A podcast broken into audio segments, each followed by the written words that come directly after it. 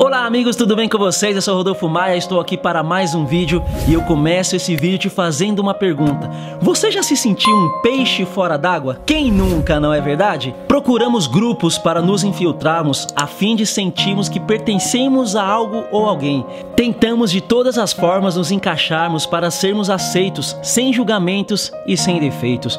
Muitas vezes mudamos quem somos para agradarmos outras pessoas, procurando sempre sermos o mais perfeito perfeito e agradável que conseguimos. Mas esquecemos que a realidade não somos exemplos de perfeição nenhuma. Somos compostos por termos qualidades e defeitos que nos fazem únicos. Temos sonhos, desejos e vontades para serem realizados e que em determinados momentos deixamos de lado para não ouvirmos julgamentos. O medo da rejeição acaba sendo maior do que a vontade de realizar nossos sonhos e de expormos para o mundo quem realmente somos. A palavra autenticidade é um substantivo feminino que significa significa qualidade, condição ou caráter autêntico, ou seja, único. Aquilo que te faz único, verdadeiro e sem cópias. Já parou para pensar que não existe ninguém igual a você? Ninguém tem a sua cor de pele, nome, sonhos, desejos, vontades e nem mesmo sua digital parecida. Por que querer ser outra pessoa apenas para se sentir encaixado em algum grupo? A beleza de ser você mesmo é porque não terá outro alguém que seja igual.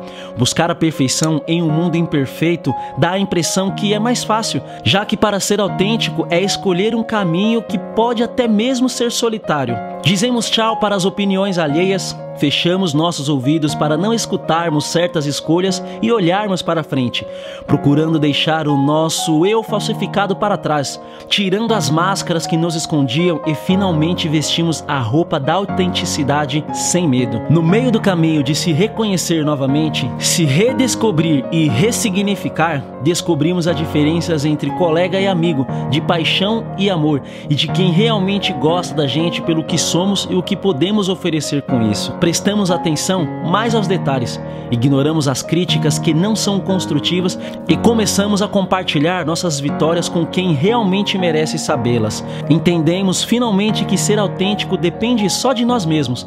Não há ninguém que possa nos ensinar isso ou fazer pela gente.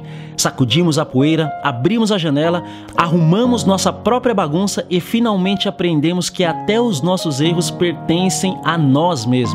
Depois de um tempo, as máscaras já não fazem mais sentido de serem usadas. O peso de ser outro é extremamente pesado e cansativo. Fingir ser quem não é já não vale mais a pena.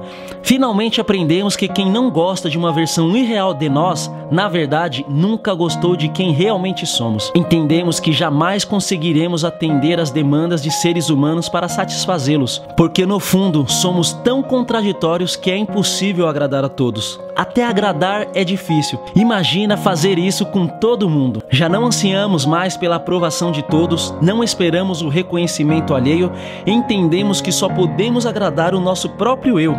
E caso isso não aconteça, ficamos frustrados, entediados e estressados, porque manter as máscaras irreais é cansativo, porque beleza, dinheiro e os padrões ditos como certos pela sociedade sempre estão em constante mudança, mas a autenticidade nos faz único em meio a uma multidão de cópias.